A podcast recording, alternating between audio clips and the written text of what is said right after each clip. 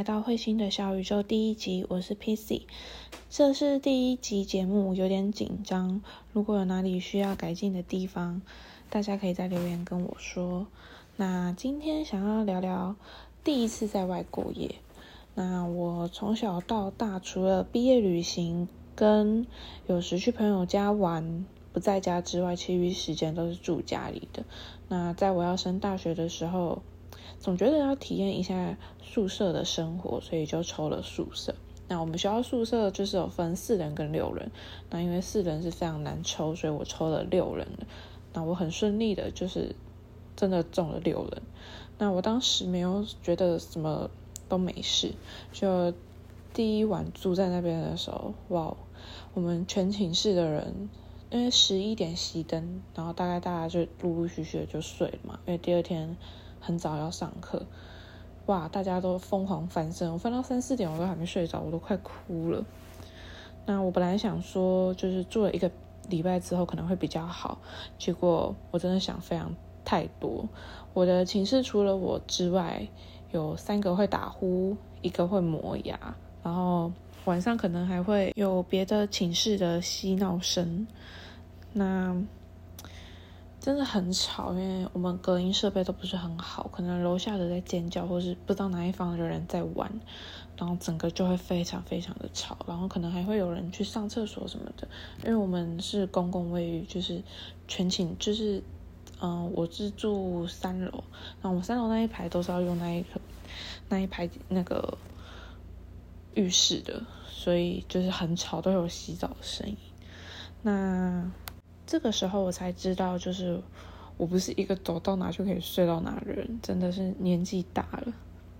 宿舍生活半个学期，然后我就搬出来了，想说终于脱离当时的我，真的是觉得一切都变好了，然后也没有想那么多，想说，哎，我平常也是一个人，可以自己一个人在家，也是一个人可以出在家里睡觉什么的。结果我租屋的地方是闹区，非常非常的吵，晚上会有一堆改装车，然后油烟味啊什么的。然后因为我住的房子是挑高，所以而且他不是只有租学生，他还是有租，就是就是他不止只有租学生嘛，那他还有租一些校外的人士，就是那个是什么？就是。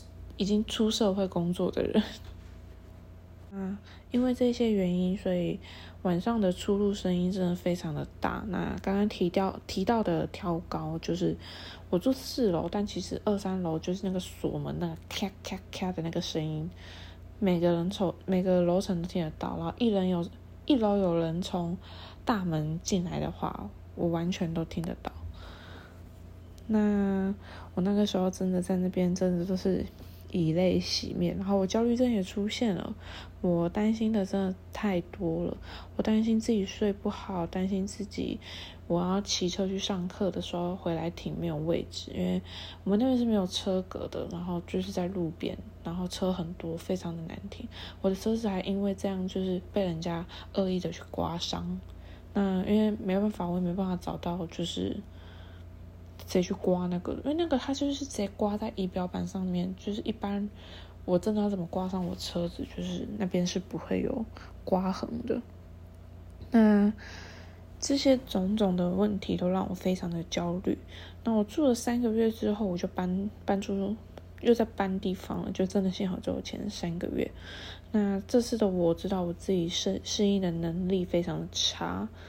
对，那其实平常的我就是上课的时间只有一到礼拜四，所以我礼拜日就会回来回去我租屋的房子住。那我礼拜四下午没课，我其实就回家了。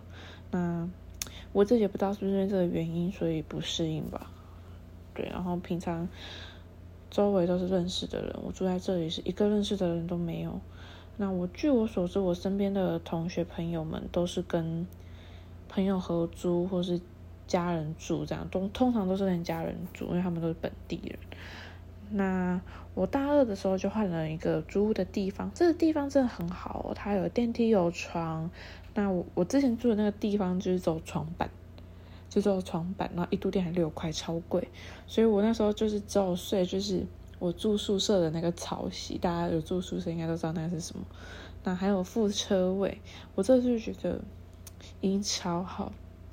结果我自己也觉得超荒唐，在新的地方我继续的哭，完全的睡不着，然后我还是靠吃安眠药才睡着的。我就是一天不吃都睡不着，我真的也没有给自己很大的压力，因为我知道我自己是一个需要睡眠的人，如果不好好睡觉，我的病会全部跑出来。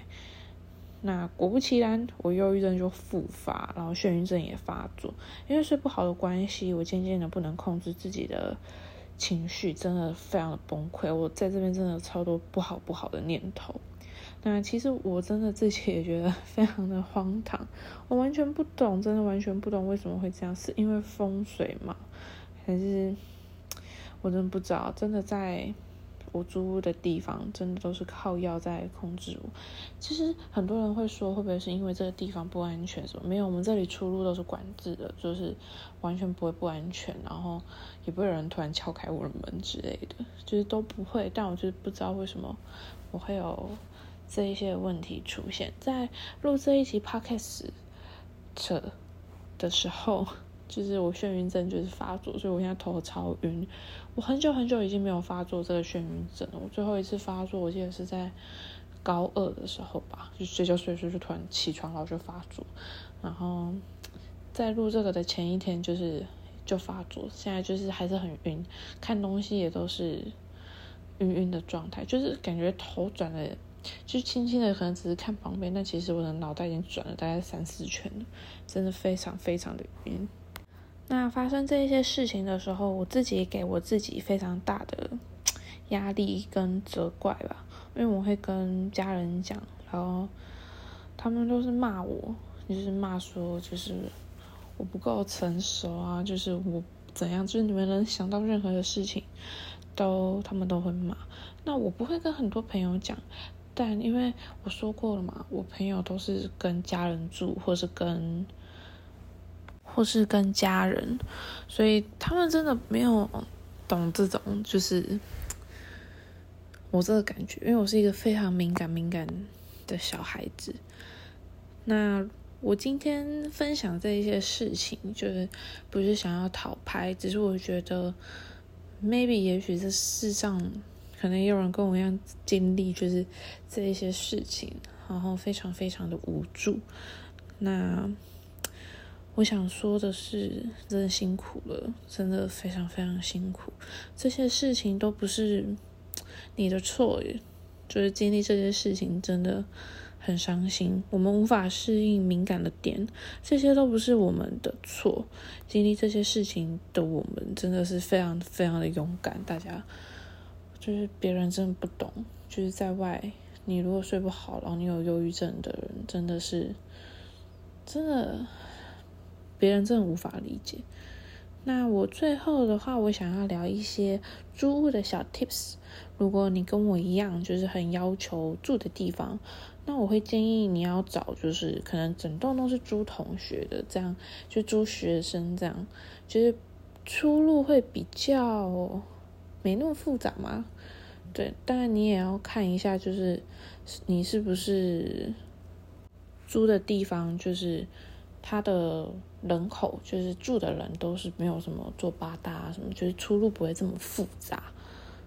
毕竟学生的上课时间就真的都是这样。那如果是半夜，就是很吵的那些，就是你也要注意一下。那因为像我之前住的地方，就是。这是一个建议啊，就是我那边都有住出社会的人士，就是他们上班可能都上到比较晚晚班这样，所以他们有时候一两点就会出门去洗衣服，那些声音真的非常吵，然后四五点五六点就上上班，真的好吵。然后尤其是我之前住的那个地方是挑高，然后那种锁门的声音，真是锁的真的是非常非常的吵，就是哐哐，就是这种真的很吵。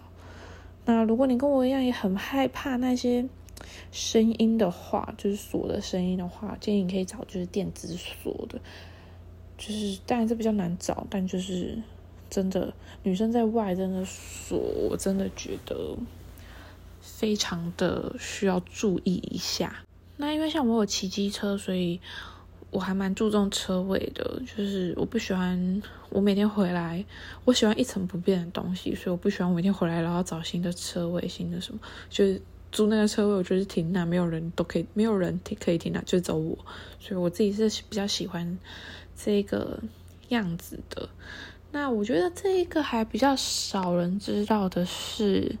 电热水器就是电热水器，其实在你不要用的时候，其实都可以关掉。像我是除热式的，看你是什么式的，它有分。那除热式的话，它就是它温，假设它温度是一百，那它可能突然掉九十九、九十八，还会煮到一百，所以它那个电会一直加。电热水器的电真的很贵，我之前住我前一个地方的时候，一度电六块，我根本没有用什么电，然后那时候也没有吹冷气，结果就因为电热水器，然后我电的飙高这样。就是那电费可能够我一天，就是喝一杯手摇这样。那我真的会建议，就是你要洗澡前的十五分钟打开。那你想要第二天早上跟我一样有热水可以洗的话，你可以就是你晚上洗完澡之后，你再等十五分钟，到第二天还是会有热水。因为我冬天的时候七八度什么，我也都是这样，真的都还是有热水。我真的觉得电热水其实真的超耗电。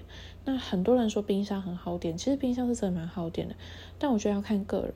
如果你平常就是有在煮饭啊什么的，其实那个冰箱都有冰东西，其实没有很很浪费。因为像我自己冰箱如果开的话，那我会我自己的个性会觉得冰箱那就我一定要我每天都要煮，我不能只冰一个东西，然后我开冰箱，这样完全不划算。所以就看你是怎么想的喽。那。今天的分享就到这边，就希望大家会喜欢。然后因为第一次录音，所以讲的真没有很认真，所以大家真的助词也非常多，下次会改进。所以大家有什么什么想要跟我分享的，都可以跟我分享看看哦，让我也知道你们的故事。就希望这些我经历这些事情，真的都是有人跟我一样在经历的。真的很辛苦，那很谢谢大家，就是今天聆听到这边，我真的第一次录，真的很紧张，大家真的有什么意见可以再跟我讲哦，谢谢，谢谢大家，拜拜。Bye.